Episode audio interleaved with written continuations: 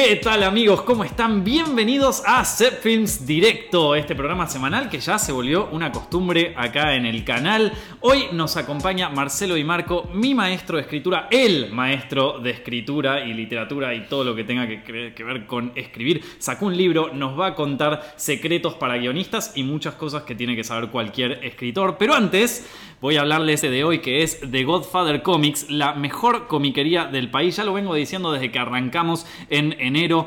Todos los libros que ven acá, los libros, los cómics, los mangas que tengo son de Godfather Comics. Cada vez que entro a su Instagram me vuelvo loco con las novedades que tiene, pero enseguida, enseguida me las sacan de lo rápido que va la gente a comprarlos. Es increíble el catálogo que tiene y es increíble también los precios que tiene. Así que si no lo conocen todavía, vayan ya mismo a su Instagram, que es instagram.com barra The Godfather Comics o su Facebook, que es facebook.com barra The Godfather Comics. Pregúntenle lo que quieran y si le dicen que vienen de parte de Set Films, ya saben, tienen un 5% de descuento. ¿Cómo estás, Marce? De 10, la De verdad, 10. re contento. Venimos de un trabajo muy exhaustivo, pero antes quiero que nos, que nos cuentes un poco de otro trabajo muy exhaustivo, que es tu nuevo libro, 25 noches de insomnio. Sí, 25 noches de insomnio ya, digamos, eh, va a un mes de, de publicado. Tenemos una, una, buena, una buena cifra de lectores. Esto lo pueden conseguir en cualquier librería de cadena. Eh, hay una anécdota muy interesante detrás de esto. Vos es que mi esposa, Nomi, le han pedido una editorial relacionada con Clarín Tinta Fresca, le pidieron una carpeta de actividades, un libro terminó de actividades para, para gente de la primaria, y le habían dicho, mira, hay que trabajar sobre un cuento de fantasmas. Bueno, la cuestión es que le habían dado un montón de restricciones, esto no se puede, esto tampoco, tampoco esto. Y me dice, Marce, ¿tenés algún cuento de fantasmas de algún autor clásico o moderno que pueda tener más o menos eh, recepción en, la editorial? Porque no, no, no había modo de encontrar un cuento de fantasmas que se entrara perfectamente en esa antología. Bueno, la verdad que yo tampoco encontré ninguno.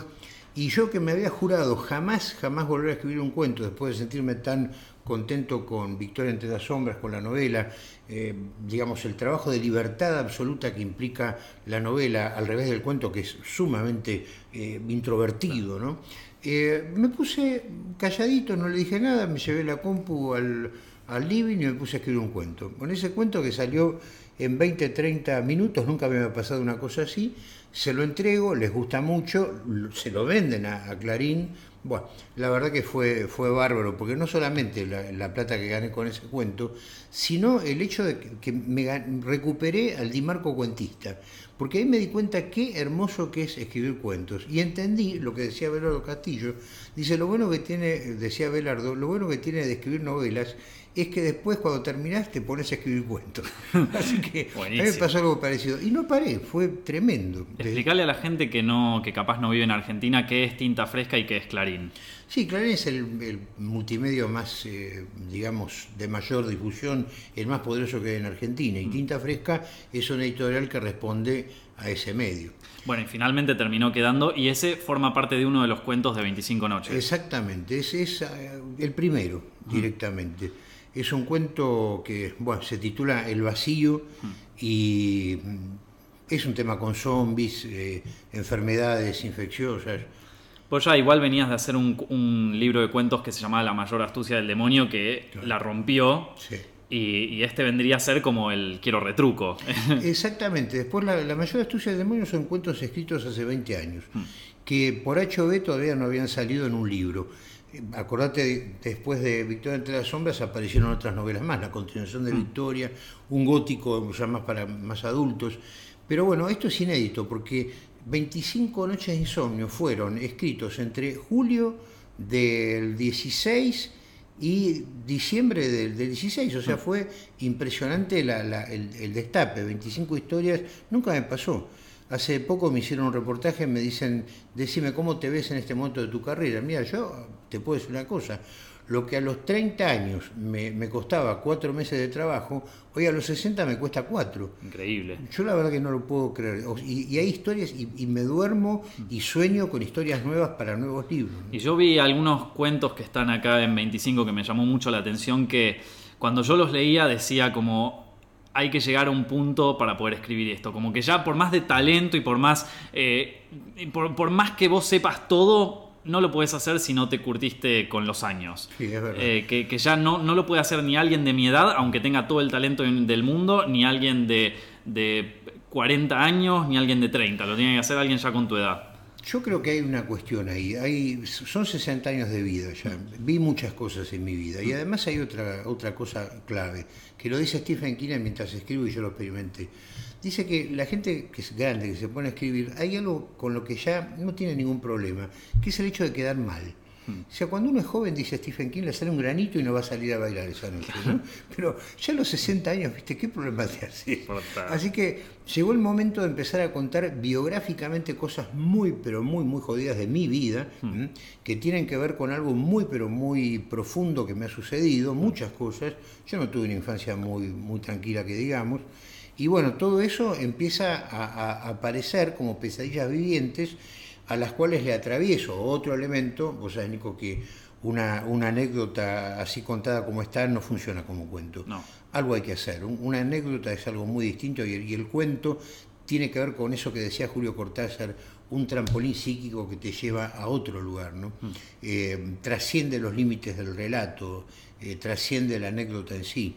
Entonces, una anécdota normal no podés contarla como, como es, tenés que atravesarla con algo que la convierta en un cuento. Claro, sí. Y en esas estoy, en este momento, ¿no? De una. Y ahora en el. Yo, yo ahora estoy, estuve viendo, viste, cómo, cómo la repercusión que tiene. Es increíble la de 25 noche- noches, cómo lo está recibiendo la gente y sobre todo cómo en los, distin- en los distintos sitios webs ya te ponen como el autor de terror argentino. Sí, sí, Está, sí. eh, eso Es así, el, el maestro del fantástico argentino. es impresionante, Marce. Yo no sé si alguna vez la, la pensaste, yo si te dicen el maestro del terror argentino, yo digo, pará, pará, loco, estoy- Un- uno, bueno, vaya y pase, ¿viste? Un- Uno de los. Claro. Bueno, Ya el hecho. Por ahí, exageraciones aparte, yo es un género que me encanta, ¿no? No tengo ningún problema que me en- encasillen ahí, porque yo mismo me encasillo, no tengo ningún drama. Es lo que me gusta leer, lo que me gusta escribir. Eh, en el taller mío viene gente con 50.000 géneros. No voy a decir, vamos a trabajar solamente cuentos de terror en este taller. Contales lo de tu taller, porque. El taller empezó en el año 79, ya el año que viene ya cumple 40 años. Taller de corte y corrección. Ese, si puedo mostrar la tapa, taller de corte y corrección, este libro es la resultante, que salió hace 20 años, la resultante de todo ese trabajo, desde el año 79 para acá, eh, tratando de eh, participarle a, a mi gente, eh, a la gente que trabaja conmigo, trucos y distintos procedimientos como para que la obra se cristalice. Después eso fue a parar a un libro. Toda esa experiencia fue a parar a taller de corte y corrección, después vino a hacer el verso, atreverse a escribir y atreverse a corregir y bueno, un espectro de, de 20 años de trabajo que está ya eh, institucionalizado, digamos, en este libro. Claro. Pueden encontrarse con de 50.000 ejemplos, anécdotas, eh, maneras técnicas para encarar la escritura, cómo contar un cuento, cómo tratar una idea. Y todo eso que a mí me apasiona, bueno, a la larga lo terminé por poner en un libro. ¿no? Es un libro excelente el de taller de corte y aparte y ir al taller es ya otra otra historia. Yo estuve un mes entero corrigiendo el libro de eh, el que vamos a sacar ahora con Random y, y fue, fue toda una experiencia que ya más o menos conocía. Pero lo que te quería preguntar, Marce, con tantos años y hay mucha gente acá que capaz quiere escribir y que recién arranque, ¿qué, qué es lo que vos primero ves? O sea, los con, con los alumnos que recién llegan, ¿qué es lo Sí. primero que vos notás de ellos? ¿Qué, qué es, ¿Cuáles son los primeros errores, las primeras angustias? Hay dos tipos de errores. Primero hay- hay que partir de una base. Una cosa es la estructura y otra cosa es el estilo. ¿no? La estructura es cómo está conformado el cuento, cómo está constituido, eh, cimentado, construido. Eh, es como un edificio. El edificio vos perfectamente sabés que la terraza no está en el medio del living, hay lugar para la terraza. ¿no? Eso es estructura. Eh, Después viene lo que sería la, la pintura, los zócalos, eso es el estilo. ¿m? Este, una cosa es decir, bueno, ahora me voy a polillar, me voy a dormir, y otra cosa es, me voy a sumergir en las salas de Morfeo. Claro. Dep- depende de cómo se diga, ya le estás imprimiendo un matiz distinto a tu personaje, al relato. Depende de lo que vos quieras. Que traducido en, lenguaje cinematográfico sería como, bueno, una, una cosa es el encuadre así básico y después va haciendo cómo le desarrollas al personaje, cómo Claro, vas, claro. eh, la- las cosas que metes el fuera de campo, la, la fotografía, ¿viste? Y, y además la postproducción que vos le pones a, a- El al montaje, trabajo, ¿no? sí, el hablar. Una, una película se calcula que son 4 horas 5 Mm. de grabación, después bueno quedó dos horas. Sí. Pero después, bueno, viene todo el trabajo con la luz. Mm. Todo eso es exactamente lo mismo. Es como, mira, como si fuera un dibujo, sería Mm. un boceto en donde nosotros nos empieza a ver, eh, si nosotros fuésemos personajes de, de un, de un dibujo, Mm. nos ven dos figuras humanas sentadas, ¿no? Después se le va superponiendo capa tras capa una remera bordó, este, una remera negra, Mm. eh, anteojos, barba, este, bueno, se van viendo las edades de los distintos personajes, empiezan a aparecer detalles, ¿no? Mm. Por ejemplo, el Zeppelin acá, el libro, el micrófono, Mm. todo eso, eh, bueno, el hombre de la chimenea que ahí nos está, el santo patrono del hogar, digamos. Y así uno va encontrando una historia dentro de ese dibujo. ¿m? Esa, esa es la clave, vas encontrando elementos. ¿Qué encuentro yo que le falta a la gente? Por, por empezar, en, en la cuestión estructural faltan finales. O sea, es muy simple empezar un cuento, es muy simple seguirlo. El tema es encontrarle un desenlace acorde con toda la carne que uno fue poniendo en el asador. Eso es lo más difícil que hay. Sin hablar. Y yo invito a, a- a la gente que nos está mirando, guionistas, que me digan si no es así, porque realmente cuesta mucho, mucho encontrar la corona justa para un cuento. Vos en tus cuentos, ¿cómo haces para llegar al final? Mira, yo parto, eh, y esto no se puede recomendar, porque hay gente que parte de un plan, digamos, como una escaleta perfectita, con esto, lo otro más allá, y llega, ¿no? Yo parto de la absoluta imprecisión. Y mira que yo soy un tipo súper estructurado, de hippie no tengo nada, pero sí en este caso, digamos, yo me siento frente a la computadora como quien se sienta frente a la pantalla a ver una película que no conoce. ¿m? Tengo una idea, una preocupación, algo que me anda rondando. Eh, hace muy, muy pocos días eh, tuve una entrevista con un tisio neumonólogo que me dio un buen diagnóstico, gracias a Dios, pero este, empezamos a hablar del tema de claustrofobia.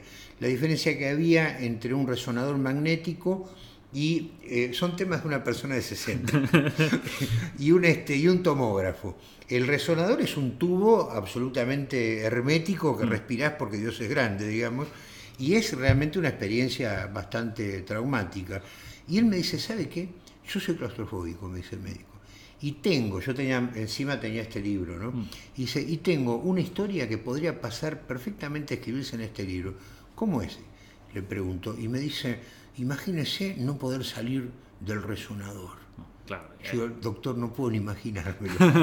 Pero pude imaginarlo. Me lo imaginé tanto que un día después, cuando terminé el trabajo, porque esto para mí es un descanso, trabajando con, con el taller, me siento y empiezo a partir de un tipo que está adentro de un resonador y haciendo una especie de balance de los momentos más espantosos de su vida. Porque uno, como dice Lovecraft, que lo tenemos acá, este, uno se acuerda siempre no de las cosas buenas, sino de las cosas malas, tiene más memoria para lo malo. Bueno, entonces ahí es donde entra lo que te decía de la cuestión autobiográfica. Claro. Bueno, y empecé a desarrollar, yo no sabía para dónde iba a ir. Al final terminé en un delirio escalofriante, ¿viste? Vos, vos, vos Claro, lo yo ya lo leí ese. Ahí está. Ese todavía no salió. No, igual. no, ese ya está terminado para un segundo libro se va Turbio, otras 25 noches de insomnio. Hmm. Claro, sí. Ese es- sale, ya saben cuándo sale más o menos o todavía. Diciembre del 18. de O sea, este no año. termina de salir este y ya están sacando otro. Es que no puedo, vos es que es como que te, agarra un ataque, ¿viste? La, la gente que empieza a comer mucho o, o a correr mucho o a hacer todo mucho, mucho, mucho, bueno, está saliendo así la cosa. Tremendo. Hay mucha gente que piensa que escribir es sentarse, te viene una música inspiradora y sale lo que sale y terminás de escribirlo y ya es un bestseller. Eh, y que si no tenés el talento, olvídate, ya, ya no es para vos. Entonces, Alguien dijo que el talento es, es una larga paciencia. Hmm. ¿m? Ahí está la cuestión. Todo el, el trabajo previo de lectura, porque una persona que, que no lee, ¿para qué va a escribir? No sé. Hmm. Decía Stephen King, dice, hay gente que, que me dice que no tienen tiempo para leer. Cuando yo, dice King, le recomiendo a la gente que lea, Hmm. dice que no tienen tiempo para leer. Y yo le pregunté, ¿y qué les hace pensar que van a tener tiempo para escribir? Claro, si no tienen tiempo para leer. Y- Así que bueno, vos viste, qué sé yo. Es un milagro un, un director de cine que, que no haya visto cine. no. No. No. O sea, Tarantino de qué laburaba? Cuando, cuando laburaba un video se pasó viendo todas las películas del mundo. Laburaba en un cine porno Tarantino al principio. También, como actor o del otro lado. No, no, no, del otro lado. Él vendía las entradas en el cine y cada tanto lo dejaban pasar películas así clásicas y él las veía Claro. en, el, en el proyector de cine. Así que una buena le dejó. Algunas no, seguro. No, es eso, te va nutriendo, va formando tu espíritu. Incluso ver lo malo también, o sea, las, las películas berreta, el- Hmm. la literatura berreta que te aburre, este, hacer el esfuerzo de leerlo, ¿sabes para qué? Simplemente para poder ver en qué punto estás, ¿no? Mm. Para poder comparar, ¿no? Cuando uno dice, para un cachito, hay dos autores contemporáneos. Uno es Washington Irving, eh, que escribió lo que le dio pie a Tim Burton para La leyenda del jinete sin cabeza, ¿no? Mm. Sleepy Hollow. Perfecto. Y tenés a- en- enfrente, en, en la vereda de enfrente lo tenés a Poe. Claro. Vos empezás a decir, ¿por qué me embola tanto Washington Irving? La historia de, de Tim Burton es bárbara, pero hagan la prueba de leer el, el cuento en sí, el original. ¿Por qué me embola tanto Sleepy Hollow? ¿no? ¿Y por qué Poe no podés dejar de leerlo? Mm. Empezás a, a revisar cuentos como Corazón de la Torre, la, la caída de la casa Asher, El tonel de amontillado. Bueno, hay un secreto. Poe sentó las bases del cuento moderno y del cine moderno y de todo lo que tiene que ver con la narración. ¿Por qué? Porque fue un concepto clave que todo narrador tendría que tener en cuenta, que es el de la unidad de efecto. La unidad de efecto se puede llegar a definir por lo que no es. ¿Cómo lográs la unidad de efecto en un cuento? Eliminando del cuento todo lo que no sirva para llegar a esa unidad de efecto, todo lo que sobre. ¿m? Si el personaje es rubio, blanco, gris, lo canoso, lo que sea, este, o, o miembro de la comunidad afroamericana, eh, no importa si pasa exactamente lo mismo siendo de cualquier color de pelo o cualquier pelo que tenga. Pero hay mucha gente que se dedica, por ejemplo, y eso es un problema también que se ve, en describir cosas, en los primerizos, describen cosas que no hacen falta para la historia. Exacerbarse en las descripciones. Y sí, por ejemplo, hay gente que le gusta mucho las tormentas, las lluvias y se manda una descripción de la tormenta. Ahora, ¿qué tiene que hacer eso adentro del cuento? ¿no? Vos siempre decís que hay que, que hay que partir del conflicto y no tanto de la descripción. Claro, o sea, cuando vos tenés un, un fuerte conflicto, Mm. y el conflicto no es que sea algo malo, viene a ser algo que altera el primer momento del cuento. Mm. Uno empieza el cuento sin haber empezado todavía, este, un par de amigos charlando amigablemente, y de repente hay algo que viene a interferir en esa, digamos, ese comienzo donde Mm. no pasa nada todavía. Algo que viene a cambiar las cosas, y Mm. ese cambio en- en el- técnicamente se llama conflicto. Puede ser bueno, puede ser malo. Por lo general es algo que pone en riesgo a los personajes. ¿eh? Un- Una cosa que te va a llevar, lo que en el cine se llama el punto de giro, Mm. te va a llevar a eh, empezar las cosas de otra manera. Vos estás, por ejemplo, el comienzo que me mostraste el otro día, Mm. en Corazón Salvaje, estás tranquilamente en una recepción, bajando con tu dama por la escalera, y viene un sicario a, a, a acribillarte a, a puñaladas. Bueno, fíjate la reacción que tiene Nicolas Cage. ¿M? Bueno, hasta en ese momento ahí empieza la cosa. Entonces dice, bueno, está instalado de prepo, de entrada, ya al, ¿cuánto? 30 segundos. Sí. Nada, nada, es increíble. Ya a los 30 segundos la situación primera dio pie a la situación segunda. Esa situación segunda la llamamos conflicto. Claro. Ese cambio en las cosas empieza a generar la trama, que es el punto número 3. Y el 4 es donde yo veo que hay problemas siempre para cerrar, para coronar un cuento, que es lo más difícil que hay. ¿Cómo llego yo a esa situación? ¿Mm? Ahí está la cosa. ¿Cómo cerrar el final? Porque aparte tiene como que medio englobar todo, el principio, el camino, todo, tiene que cerrar todo. Claro, y si vos de repente encontraste un final, como en el caso mío que yo parto a ver con qué me encuentro, ¿no? Encontraste un final que, digamos, no fue preparado durante el comienzo del cuento, el cuentista es un tipo muy habilidoso que va dejando sus pistas aquí y allá sin que uno se dé cuenta, si eso falta, no va a estar ese sentido de completud que tiene todo gran cuento. Chekhov decía, un gran este, Anton Chekhov, ruso, gran cuentista y gran eh, dramaturgo, él decía que si, si en el primer acto de una obra de teatro hay una escopeta colgada en la pared, en el tercer acto esa escopeta debe ser disparada. Esto es, no pongas cosas que estén al pedo en, en tu obra. Esto va a, a terminar al final cuando la escopeta se dispare. Pero yo le hago una pequeña eh, corrección al ruso. Tiene razón, eh, estoy totalmente de acuerdo. Pero, ¿qué pasa si a vos la escopeta se te dispara en el tercer acto y no la tenés colgada en el primero? Perfecto. Vas a tu escaleta si, si sos eh, guionista, este, o al borrador de tu cuento si sos cuentista, y agregás ese elemento que hace que sea lógica la escopeta. Colgás la escopeta en el primer acto. O sea, podríamos decir que si una escopeta está colgada en el primer acto, se tiene que disparar en el tercero. Y si vos la colgaste sin querer o tus personajes la colgaron en el tercero, anda el primero ¿eh? y agregala. claro, agregala, porque se va a disparar. Y aparte porque tiene, le da más sentido después a todo. Es, es, lo que la gente cuando lo ve por segunda vez dice, ah, mira, claro, porque estaba ahí. Exactamente. Entonces tiene sentido que, que, aparezca. ¿Vos cuántas veces hemos visto nosotros, Nico, películas? Dos veces, tres, mm. cuatro. Hay, hay, películas que ya nos ven ellas a nosotros. Sí. De tantas veces. ¿Por qué será eso? bueno, porque hay una cuestión de construcción. Mm. No es tanto el argumento, porque el argumento ya lo recontra sabemos. Ya mm. sabemos que el Titanic se va a hundir. No, no hay, pero ah, todo lo que fue llevando a, a a concretar esa, esa maravilla, esa, esa, maravilla estructural. Eso es lo que disfrutan tanto lectores como escritores o, cineastas en formación, porque ahí está justamente la clave, el cómo lo hago. Vos no puedes ser ingeniero en, en puentes sin que te gusten los puentes y sin haber estudiado los puentes, ¿no? Pero bueno, hay de todo, qué sé yo. Hay que animarse, como uno de tus libros, atreverse a corregir también. Atreverse a corregir, exactamente. Que escribir con mi esposa, no mi pensique. Hmm. Atreverse a, escribir y atreverse a corregir. Dos libros que Sudamericana me, me pidió para eh, gente. Es el taller de corte y lección en versión pediátrica. Así que le dije a Nomi, que ella es bien sabedora de la psicología adolescente, este, o sea, es una genia absoluta. Eh, para que ya ella tiene conocimiento de lo que necesitan los chicos, crear ejercitación en estos dos libros para que les sirvan a esos chicos para poder salir adelante con la escritura. Claro. Y la corrección.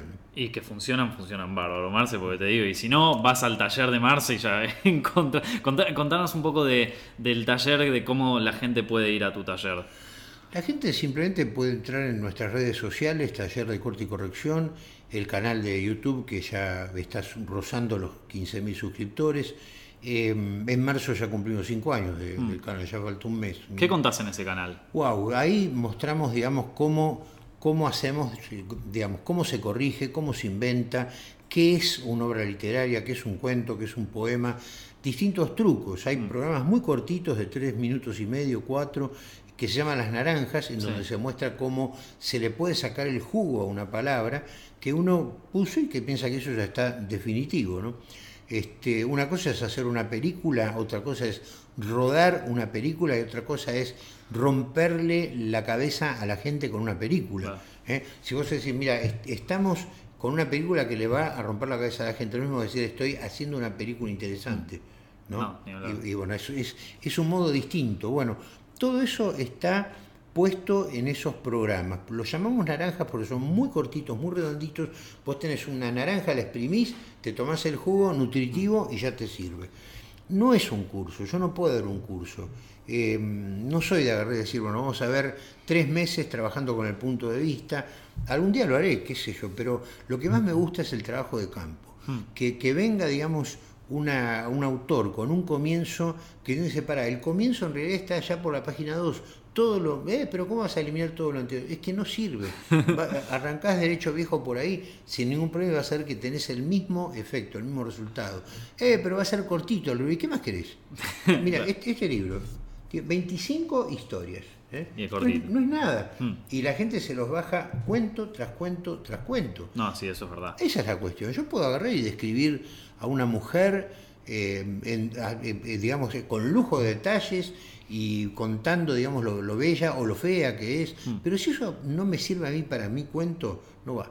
¿Y cómo la gente sabe eso? ¿Qué, sirve o no sirve para su cuento? De golpe te encontrás que tenés un texto así y capaz que alguien no sabe bien qué, qué, es lo que sobra, qué es lo que falta. Capaz que lo ve y está para en, su, interiormente está bárbaro, porque aparte, fíjate vos que, aunque tengas un hijo feo, va a ser el hijo más hermoso del mundo. La mejor analogía. Claro, pero eh, es, tuyo, ¿viste? Bueno, yo enseño que hay que resignarse a resignar. ¿eh? Eh, nuestro la principal herramienta de un buen autor es la tijera, hmm. el corte. Chejo, vuelvo a citarlo, decía que saber escribir es saber tachar. Hmm. Entonces vos tenés dos disfrutes. Por un lado, el hecho de decir, empiezo y voy a ver a dónde llego y hago composición tema la mujer fea o la mujer linda. Mm. Empiezo y escribo, escribo, escribo. Bueno, en algún momento el cuento va a empezar a, a sobresalir Sí. y vos vas a ver que esa mujer no era ni linda ni fea. ¿Por qué? Porque era un ser de otro planeta. Claro. Eh, literalmente, eh, hay Mm. minas que son de otro planeta, pero en este caso, literalmente, Era un ovni. eh, Era un, claro, exactamente, un, un, un, este, un, un bichito alienígena, Mm. bárbaro. Eso lo descubriste a medida que fuiste trabajando. Mm. Pero entonces yo le digo, mira, ponete en la piel de un señor que va a ver tu cuento. eh, tu cuento no es tu cuento, tu cuento es un cortometraje. Vos vas a ver esta película. ¿Cómo salís del cine? Y a las puteadas, Marcelo. Claro. Cuando, o sea, cuando reconocen, decir, mira, estás contando un señor que se va de camping, arma la carpa, arma el fueguito, eh, eh, eh, echa la carne en el asador, eso, y después ¿qué hizo? Y guardó, lavó todo y se volvió de vuelta. Digo, pero no, no, no vino nadie, no vino una paloma que bajó ahí este, y se convirtió en algo, algún, algún ladrón que le vino a pedir un poco de carne, un vecino que le vino a pedir un choripán, no hubo nada de eso. La verdad que yo quise hacer un retrato de este personaje. Bueno, ese retrato no basta para un cuento. Ahí está lo que te decía del el problema de no encontrarle un desenlace adecuado a los cuentos. ¿no? Oje, o capaz está el, el talento o la, o la capacidad eh, narrativa para generar un clima, pero ese clima, por más bueno que esté, no tiene ningún tipo de trama, no tiene conflicto, no, tiene, no, no hay narración en ese No sentido. O sea, vos, narración. No apareció el segundo momento. claro, Eso decíamos del conflicto. No apareció el señor que te veía pedir un choripán y de prepo. claro. Así. Así, un tipo de la nada en el medio del bosque. seguro. Y ya con eso tenés un cuento. Y sí, ya con eso ya empieza la cosa, ¿viste? Porque vos decís, pucha, hay, hay una, una película con esta chica Page, Ellen Page, este, Eh, sí, una de sobrevivientes. Hmm. Hay un detalle maravilloso que después que se hizo, ¿viste? Cuando, eh, ¿cómo era en inglés que decía la mierda pega contra el ventilador? ¿no? Sí. Cuando ya es el fin del mundo, el acabose, ¿no? Este, hay un detalle que es sensacional. Un tipo que los había ayudado en su momento en un supermercado, un empleado de supermercado, aparece con dos zapatos, uno de un color y otro de otro. Sí.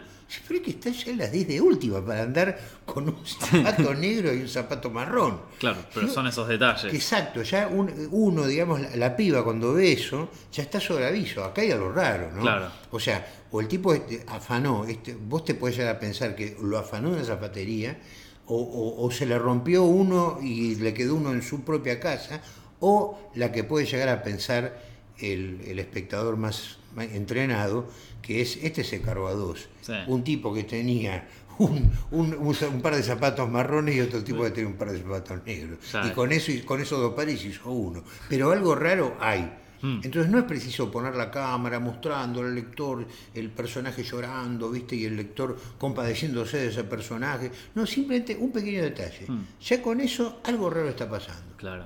Eh, Vos una vez me mostraste, creo que era de Honoré de, Ba- de Balzac, un eh, manuscrito que Sí. estaba todo tachado con 800.000. Eh, que eso yo creo que en todas las obras es muy difícil. A mí mismo me pasa cuando busco obras de otros artistas y qué sé yo, que es como que vos ya ves la obra completa, la obra terminada y ya publicada, pero no ves todo lo que pasó antes, no ves todo el, el sudor y las lágrimas que llevó a hacer eso. Antes los, los- no existían los podcasts, los- las entrevistas, nada. Entonces uno se tiene que rastrear esas cosas. ¿Es donde? En las cartas que se mandan entre autores, Mm. ¿no?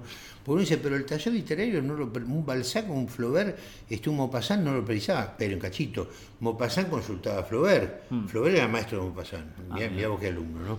Este, ¿Sabes cuál fue el, el primer cuento que escribió Maupassant, que publicó Maupassant? Bola de cebo. Mm. Un, un prodigio, ¿no? Una, una especie de Wells con el ciudadano, Claro. este, como hacíamos el sábado, y tremendo, ¿no? Mm. Pero eso lo tenés que rastrear en las cartas, las cosas que los personajes, los, los autores, se van cruzando y se van consultando unos a otros. Mm. No existía la entrevista antes. Y hay una carta así que vos hayas visto esta, porque lo que vos me mostraste, la de Honoré de Balzac, a mí me, me cambió la cabeza. La, la página de Balzac es tremenda porque está absolutamente tupida de corrección sobre Mm. corrección sobre corrección. Y lo que vos ves ahí que está impreso como si fuera la página de un libro, tiene una explicación. Eh, antes había dos clases de autores, los autores con guita y los autores sin guita. Los autores sin guita, ¿qué hacían? Agarraban y se contrataban a un, a un copista. El tipo se iba paseando con su pipa de espuma de mar y su robe de chambre, ¿no? En su cámara, iba dictándole y el, y el- el copista le escriba, iba escribiendo todo. Claro. Después, ¿qué pasaba con eso? Se lo llevaba al imprentero. No existían editoriales. ¿eh? Las editoriales son un invento moderno. Era todo guita de uno. Sí.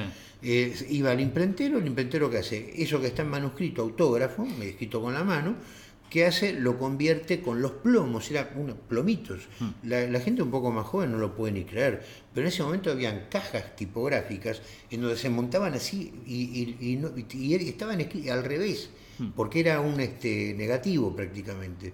Entonces, era un dibujo lo que el, el- el tipógrafo no leía nada. Agarré y ponía ta, ta, ta, ta, ta, y, Claro. y siempre quedaba bien. Eso se imprimía, bárbaro. Y después a quien iba, al autor. Y ahí viene el, el proceso de corrección. Mm. Lo que nosotros, gracias a la compu, lo podemos hacer que sea un borrador y al mismo tiempo un original. Sí. En ese tiempo era simplemente este, contar con lo que llaman las pruebas de galera y sobre eso corregir. Eso era el tipo que tenía guita y el que, y el Y que no tenía tiempo. guita escribía a mano, claro, todo, pero sí, se calcula que un autor de aquellos años podría escribir cinco, cinco veces más de lo que, con, con una compu Hmm. de lo que escribía en ese momento. Así que bueno, tenemos un privilegio, muchachos, ¿eh? Vamos, hay que aprovecharlo. Ahora fíjate que es como lo que decíamos siempre de los efe- efectos especiales. Vos podés tener los efectos especiales más impresionantes del mundo a tu disposición y te sale la mosca 2. Que de- claro, que puede llegar a ser unas películas más espantosas en el mal sentido de la palabra Sí. de la historia del cine. O sea, si vos no tenés el, el nervio narrativo, el- la ubicación del conflicto, la resolución, el desarrollo del personaje, el arco narrativo, Mm. para poder llegar a completar tu historia, por más cara que sea la compu y el programa de, de edición que te compraste, no va a pasar nada. No. Es así. Te puede ayudar un poco para no perder mucho tiempo, ¿no? Pero yo me acuerdo mis primeras cosas, yo las escribía todas a mano y después en una Remington de los años 30 lo pasaba por escrito. Pero ahora la compu no la cambias por nada. No, no, ni, ni, pero ni, ni por asomo. No puedo escribir a mano. Ya no, No. puedo escribir a mano. No. Yo me, me acuerdo de aquella época, por ejemplo, eh, el esfuerzo que a uno le costaba, ¿no? Eh, vean el, el privilegio que les decía recién, ¿no? El, el- esfuerzo que uno le, le costaba, eh, pasar todo eso, escribirlo, mecanografiar, y que te dolían los hombros directamente. ¿Vos te crees que a uno se le iba a ocurrir algo más? Hoy, claro, hoy día a nosotros se nos ocurre poner una tormenta que viene bien, viene bien para un cuento agarrar en ese momento y, y bueno, y lo empezamos a poner. Acá, supóngase que el texto es así, acá ponemos unas nubecitas que se van acercando, acá nubes un poco más gordas, acá de repente truenos, ¿no? Y bueno, acá la gran tormenta. Lo podemos atravesar así a esto. Antes no se te ocurría, o sea, ni siquiera te ibas a enterar del... de- no- yo no me entero de las cosas que pude haber inventado y no inventé por esa trabazón física. ¿O se te ocurría la tormenta de entrada o ya o está? ya está, listo. Ahora, la, la otra es, es esta cuestión. Mm. Qué interesante que uno tiene ahora la posibilidad inversa, es decir, ahora sí, puedo, soy el dios del texto. Arma de doble filo. Sí. Porque como ahora es fácil, viste, pa, pa, pa, pa, pa, y bueno, vamos a poner toda la tormenta acá, ¿no? Claro. El orden de atravesar la pongo toda acá y después se acaba, el cuento se la banca con sol. Hmm. Después, acá, acá que empieza el cuento realmente. ¿Qué, qué pones una tormenta? ¿Para qué? Claro, y porque me gusta escribir tormentas. Bueno, listo. Es lo que pasa a veces cuando los chicos, cuando recién terminás el colegio, arrancás la facultad y te, y te das con un programa de edición y empezás a descubrir los efectos especiales eh, fáciles de hacer. Sí, sí, sí, sí. Y de repente todos los cortos tienen efectos especiales, pero el flair de mentira y cosas de- y no están contando nada. No, seguro, es como de repente los programas que nosotros hacemos muy simples, sin ningún tipo de producción en, en el canal Taller de Corte y Corrección. Tenemos una iMovie que tiene una serie de efectos de sonido. Suponte que yo agarro y digo, uy, qué lindo, acá le voy a poner un ladrido. ¿Y qué Claro. tiene que ver? ¿viste? Honestamente, entonces es preferible en ese caso no usar ningún efecto especial y listo. Y claro, Y ya con el gesto mínimo ya tenés este... mm, Vos en la última película tuya, Virgen, tenés un efecto Hmm. que consistió, ¿se puede contar? sí, sí, sí, sí, ya en, bueno, eh, hago, a- a- cambiamos el rol. ¿Cómo haces para que aparezca la mostra atrás de la- del espejo? No, bueno, eh, fue, fue un- fue una movida, pero más que nada fue una movida de corte, no, no Claro. tanto de, no, no, no fue efectos especiales, la verdad.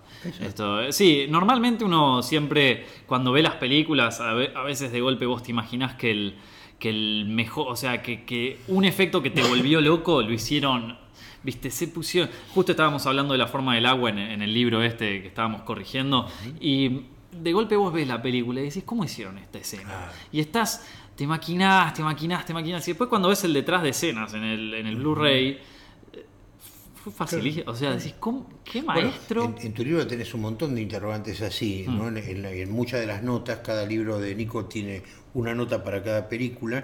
Para los que no lo saben, igual Sí. lo, voy a lo voy a avisar. Sí, sí. Eh, estuvimos todo el mes, desde principios de enero. Yo el año pasado me propuse escribir un libro, el cual eh, está siendo editado por la editorial Random House y saldrá en Argentina en principios de mayo. Después habrá fechas para el resto de Latinoamérica y para España, pero en principio saldrá, saldrá por ahí. Yo, como siempre, como mi maestro es Marcelo, cuando lo terminé de escribir, me mandé directo al taller y estuvimos un mes intenso, intensísimo, trabajando sobre el libro que quedó, la verdad que yo estoy muy orgulloso con el Ah, resultado, que- hermoso, que hermoso. quedó buenísimo. Es emocionante. Es uno, es uno de los trabajos profesionales que de- más disfruté.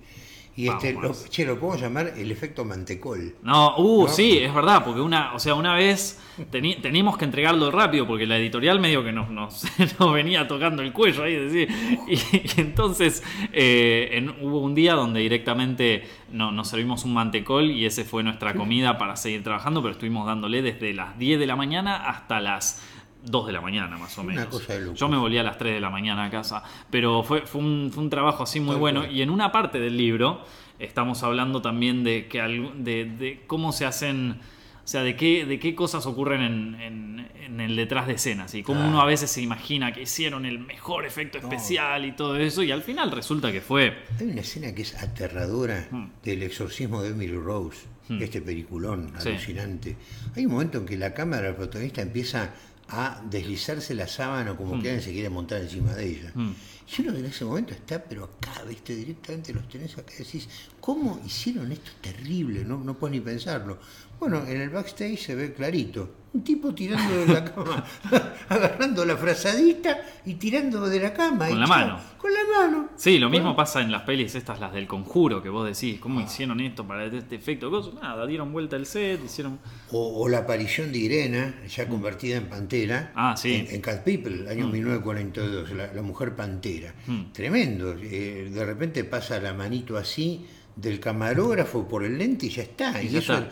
y- y un gruñido en el fondo, ya está la pantera bajando a esa, a esa pileta techada, Mm. eh, una pileta cerrada, una escenas más aterradoras que hay, simplemente no, no, no precisaron compu, ni soñaban con, tener No. esto, este, pero al, al mismo tiempo hay que pensar que Jack Turner querían, la producción querían poner gente disfrazada de, de Pantera. Ah, sí, un desastre. Es- exactamente, una- hubiera sido absolutamente ridículo. La Noche del Demonio tiene una escena que Sí. se la tuvo que bancar eh, Jack Turner con su productor Val Newton, porque la distribuidora, la, la- la productora, los hombres del dinero decían, bueno, tiene que aparecer la cara del demonio. Y parece el perro Pluto, ¿viste? Parece, parece el perro Pluto. Cuando aparece es una decepción. Menos mal que aparece al comienzo de la película. Mm. Y después la después película sigue. La recomiendo vivamente La Noche del Demonio. Avanza bien. Che, mantecol, para la gente que está en otras latitudes, Claro. es, es lo que llaman la mantequilla de maní. Sí. O sea, es pura caloría. eh, un- una tableta así, te la almorzaste y llegaste tranquilamente a la merienda sin ningún problema. Con un cuadradito podés vivir una Sí, semana. totalmente. y no tenés ningún problema. Acá hay varios comentarios que me preguntan sobre desarrollo de personajes. Sí, Así, pregunta abierta que me dejaron. Mira, que- una, una cosa interesante es tomar un personaje de la vida real y otro personaje de la vida real y cruzarlos a ver qué pasa, ¿no? Es como agarrar un avestruz y un este alligator, a, a ver qué, qué cruza te sale, Mm. qué bicho puede salir, ¿no? ¿Te imaginas que la- el, el avestruz tiene una cola como la de un caimán, ¿viste? El alligator, o, o tiene, por ejemplo, eh, garras en, en lugar de espátulas, ¿viste? Bueno, todo eso es lo que precisamente eh, uno tiene que buscar para crear un buen personaje. Tomar personajes de la vida real y después cruzarlos con otros. Vos tenés, por ejemplo, una tía que es muy dulce, pero al mismo tiempo es muy histérica la mujer.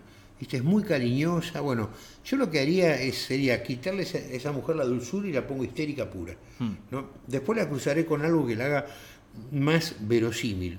Pero un personaje del, del libro de cuentos nuevo es una mujer que, que no, no, no puede sentir culpa. Hmm. O sea, la, persona perversa si se caracteriza por eso es porque no tiene culpa, Hmm. no tiene escrúpulo, no tiene culpa. Para ella está todo, todo bien.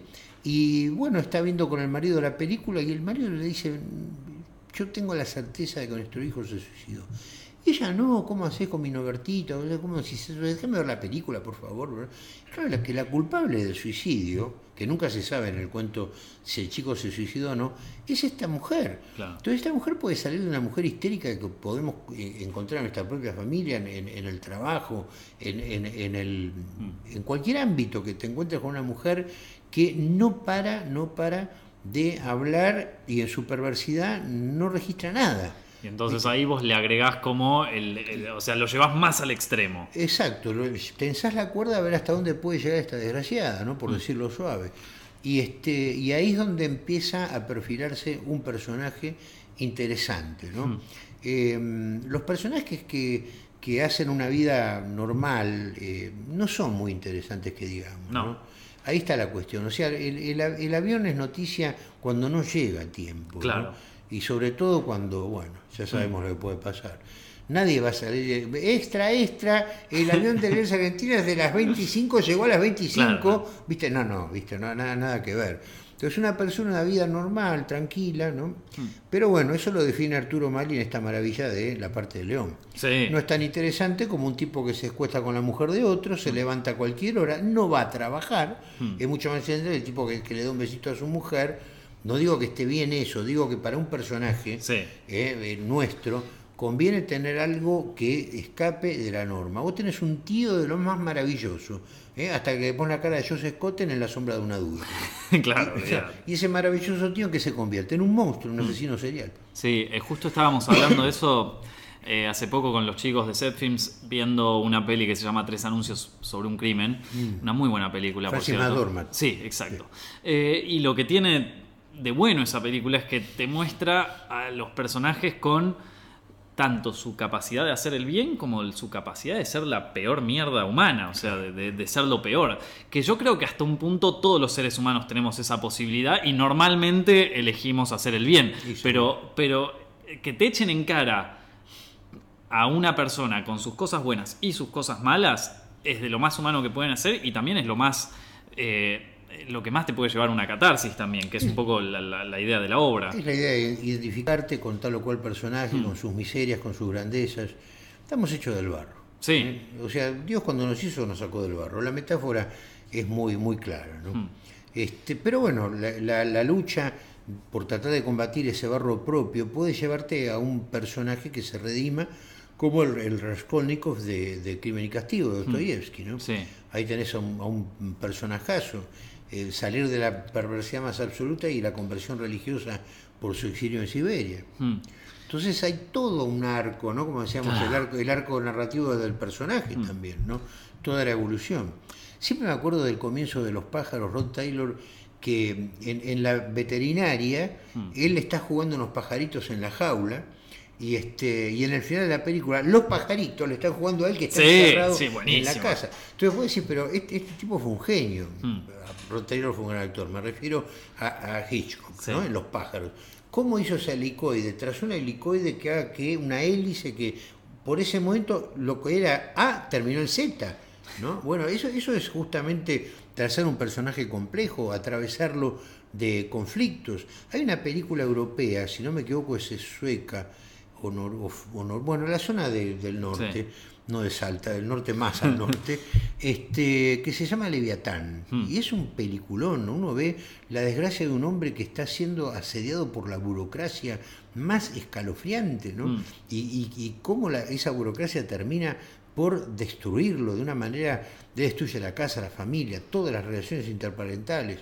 Y siempre ahí el Leviatán el monstruo, el demonio Leviatán, que se identifica con un monstruo marino, tradicionalmente se lo, con la ballena, digamos, ¿no? Mm. donde va a parar este, aquel personaje bíblico. Mm.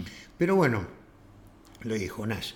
Este, pero bueno, ahí tenés el caso de un personaje rico que se va haciendo, cada vez se va degradando más. Claro.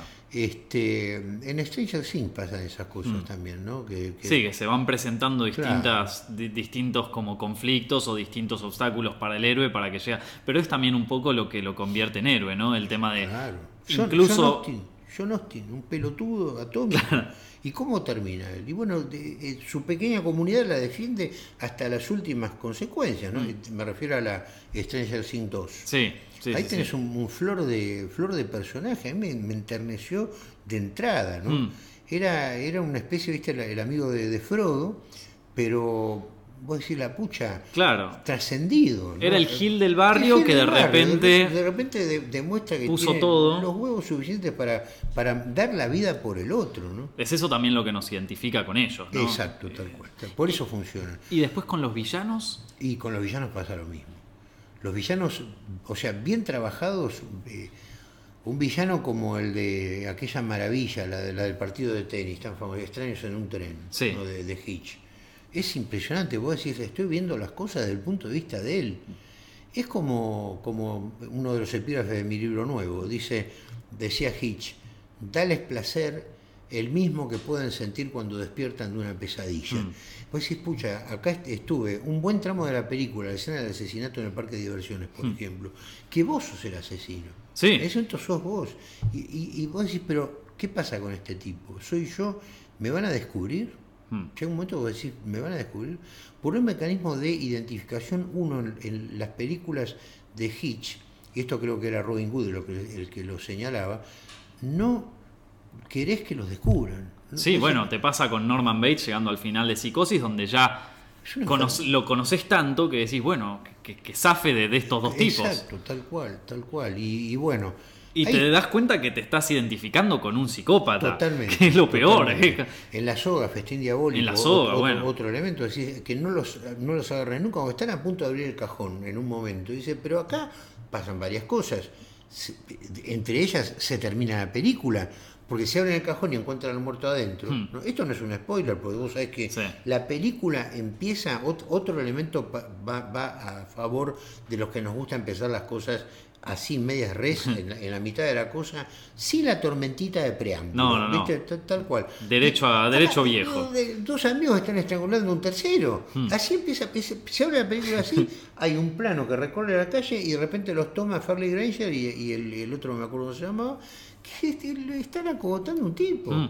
Y, y- y simplemente por aquello que también lo movilizaba a Raskolnikov, ver qué se siente el asesinato como convertido en, en otro arte, ¿no? Mm.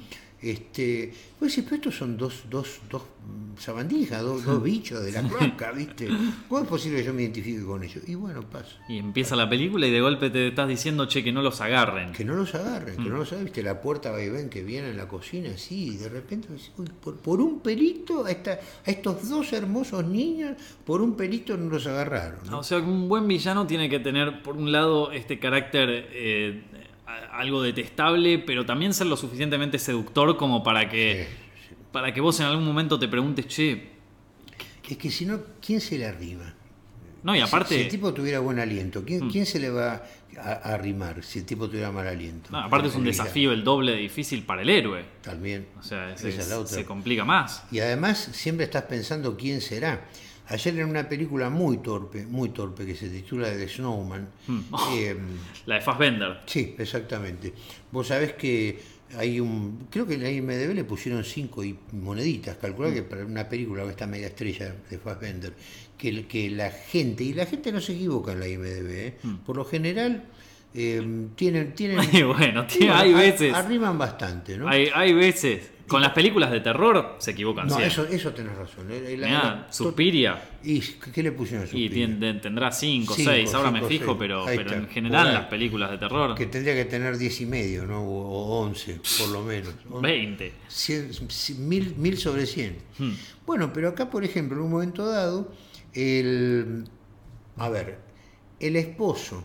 Ah, mira, tiene 7.5. Y bueno, ya van mejorando. Y claro, porque ahora van a hacer la remake, ya la tienen que ir No, seguro. abombando, ¿viste? sí, eh, de, de ver tanto Zeppelin, la gente va mejorando su gusto. Pero yo me acuerdo de haber visto Suspiria en IMDB con 5, Sí, ponele. es- eso es insólito, pero bueno, a veces este, la gente no se equivoca y bueno.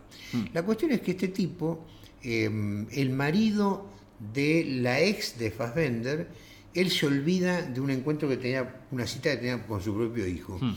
Y va el tipo y llama por teléfono, le dice, che, me dijo fulano que no pudo ir, él me avisó que no había podido ir. Lástima, yo me olvidé de avisarles que él me avisó.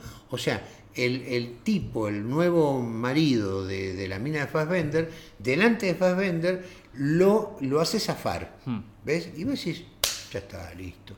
Este es el asesino.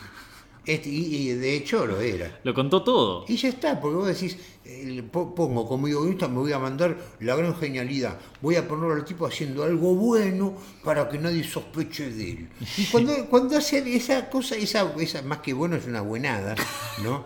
Este, el, el buenismo del tipo hace que inmediatamente el espectador entero diga, acá está. ¿Y cómo te evitas estas cosas siendo escritor? Y bueno, leyendo mucho por empezar.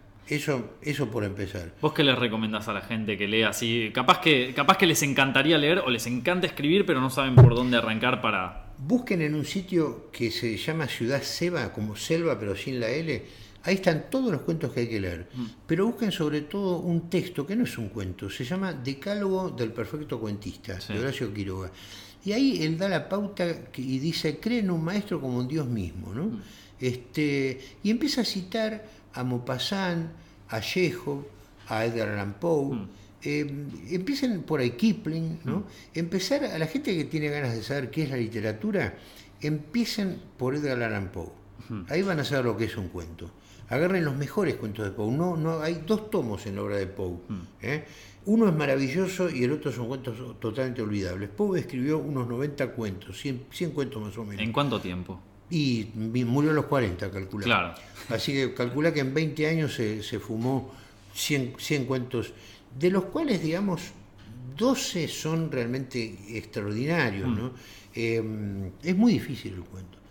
Pero 12 cuentos, vos decís 10, 12 cuentos, acá lo tenés a, a Poe en su estado decantado.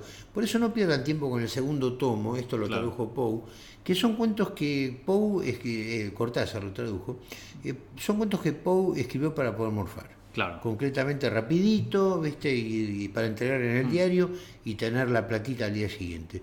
Pero el tonel de amontillado, los que ya citamos, el tonel de amontillado, el, el gato negro, el, el corazón del ator, la caída de la casa Asher, eh, otro cuentazo impresionante, los hechos, la verdad en los hechos del caso del señor Valdemar, eh, son cuentos que realmente te enseña cómo se hace. La máscara de la muerte roja. O sea que ahí te... Poe para arrancar, Sí. clave. Después podés seguir tranquilamente por otro norteamericano genial que es Jack London. Hmm. Jack London tiene cuentos que te van a llevar también a sus novelas. Por ejemplo, eh, Colmillo Blanco hay que leerla sí o sí, Sí. La llamada de la selva. Eh, Jack London tiene un cuento que es alucinante que es por un bistec, por un bife, lo pueden traducir así. Eh, es la historia de un boxeador que ya está en las 10 de última, veterano, y tiene que pelear con un muchacho más joven. Pero no eran esas bolsas terriblemente millonarias, en esa época se peleaba por la comida. Claro. Y este tiene que ganar para poder llevar un plato de, de- un, un bife, por eso el título, para poder llevar un, un bife, un, un bistec, digamos, eh, llevarlo a su casa, a su mesa. Y, y la, y la descripción de la pelea, ahí sí que no es ociosa. ¿eh? Claro. Ahí tenés Ahí sí. conflicto. Claro, podés decir, pero este tipo este, está haciendo lo que tiene que hacer y como buen veterano está eh, eh, haciendo las cosas que realmente tiene que hacer. Eh, parar las piñas, este, con el- el- el- pegarle piñas en el brazo al rival. Mm. El chico que va a reventar a trompadas a otro, va derecho, derecho a la cabeza. El tipo que sabe, pega en distintas zonas del cuerpo y sobre todo en los brazos, porque yo momento vos estás así, no podés más. Claro. ¿Mm? Entonces él hace todo lo que tiene que hacer, pero se impone la fuerza de la juventud. Eso es un tema que en Charles London es fascinante. Así que para encender un fuego, ese, ese cuento, el silencio blanco, eh, uy, hay, hay- hay realmente, cualquier cuento de Jack London es maravilloso. Eso te va a llevar a la vida marítima, te va a llevar a Melville, a Moby Dick, ¿ves? ya uno va lle- llegando a otros lugares. Te va- un- una hora te va llevando a otra. ¿Vos te Exacto. gusta mucho Stephen King? Stephen que eso, de golpe, capaz los, lo- los, eh, los críticos serios, así, no, Sí, sí, no les gusta. Dicen, no, Stephen King no. Pero hay más gente que te dice que hay que decirle que no a Harry Potter. ¿Quién son ellos? Hone- honestamente, honestamente. ¿A vos te gustan los libros de Harry Potter? Yo todavía no, no los he leído, pero digamos, una persona se define por sus enemigos también. Claro. Así que si un estúpido es enemigo de, de- de- de algo que, que- que vos todavía no conociste, bueno, debe, debe ser bueno, ¿no? Así que este, prometo que voy a leer a, a Harry Potter. Potter. Mm. ¿A vos Pero El Señor de los Anillos sí. El Señor de los Anillos no lo leí tampoco, eh, Mm. ojo, no lo leí, tengo ese tremendo bache. Me encantan las películas de Peter Jackson. Mm. Y también la de Ralph Sí. aquella, aquella con animación.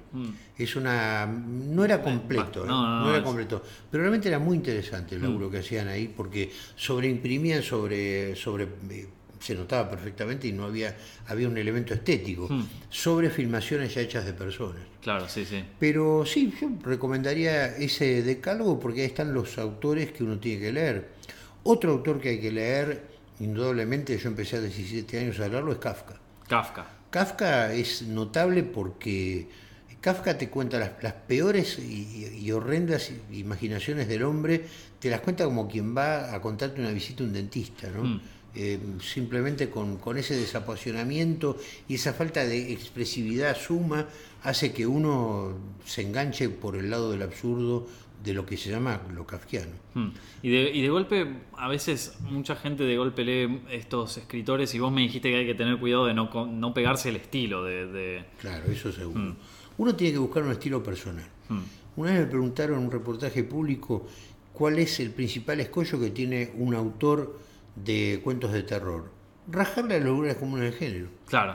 Eh, si vos haces un zombie, que sea un zombie distinto. Si haces un vampiro, que no sea solamente un vampiro. Tenga algo más. Que tenga algo más. Un robot hecho con pedazos de carne de, de otras personas ya lo hizo Mary Shelley, pero Claro. ella empieza con la resurrección esa del, con, con la revivificación, llamémoslo, de esa, de esa especie de zombie hecho con pedazos, ¿no? No es que terminó ahí el cuento.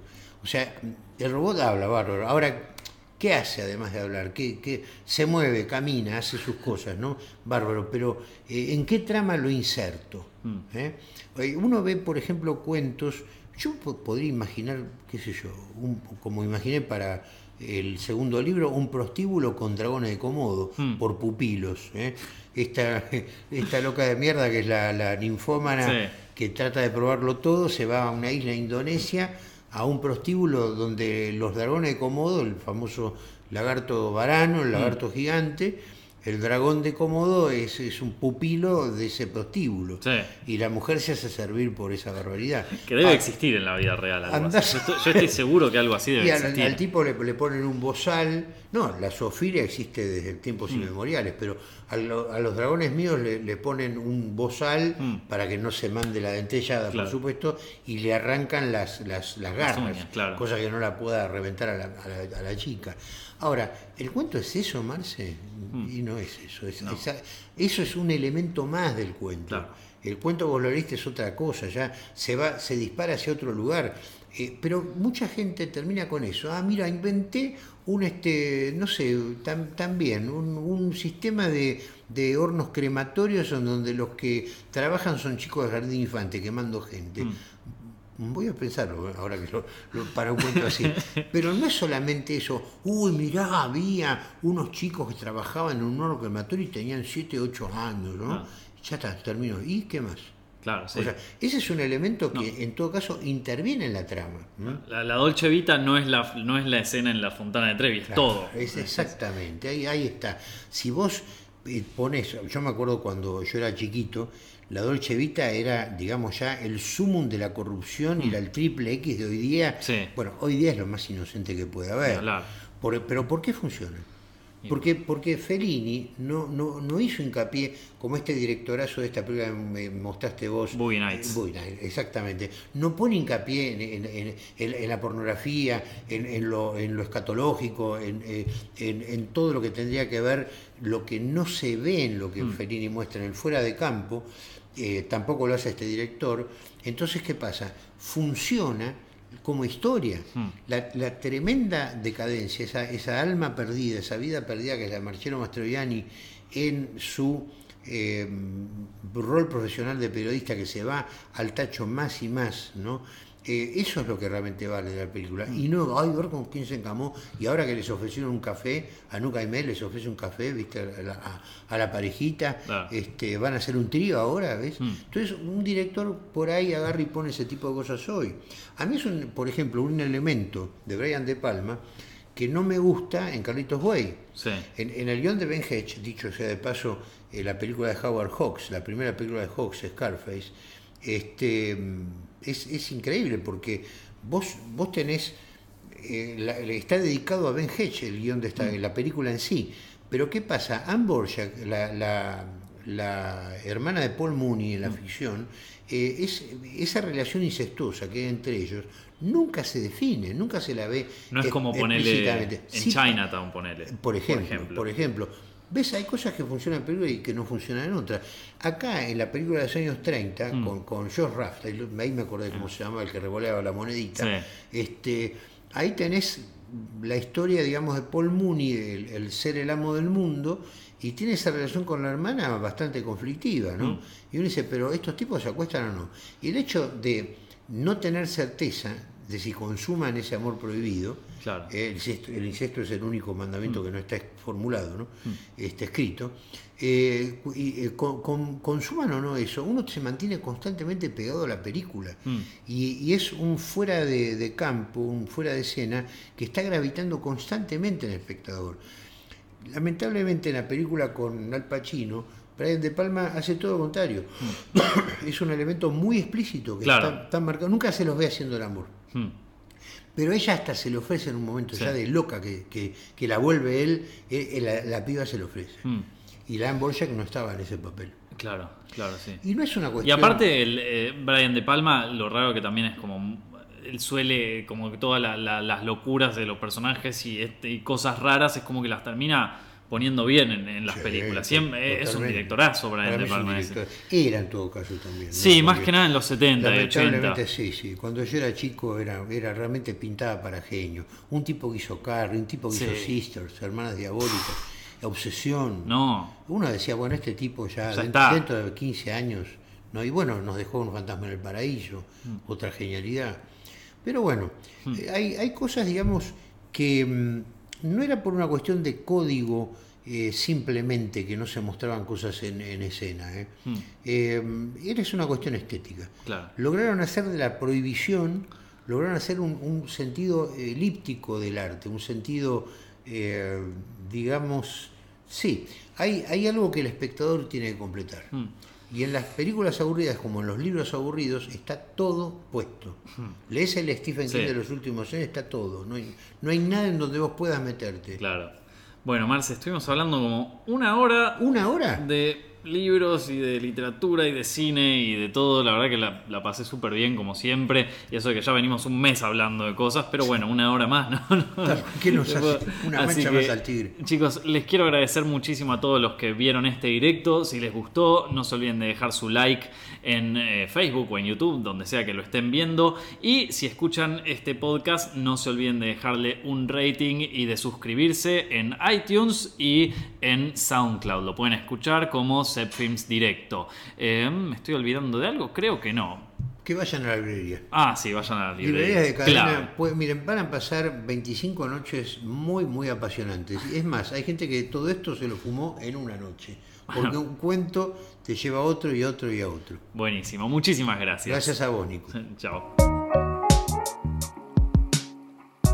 Muchísimas gracias por escuchar Films Directo en podcast. Mi nombre es Nicolás Amelio Ortiz y si te gustó te agradecería muchísimo que nos sigas en iTunes y en SoundCloud y que nos des un like y un buen rating. También nos puedes encontrar en YouTube para saber más de tus películas favoritas y en Facebook, Instagram y Twitter como arroba. De nuevo, muchísimas gracias por escuchar el podcast. Nos estamos viendo la semana que viene.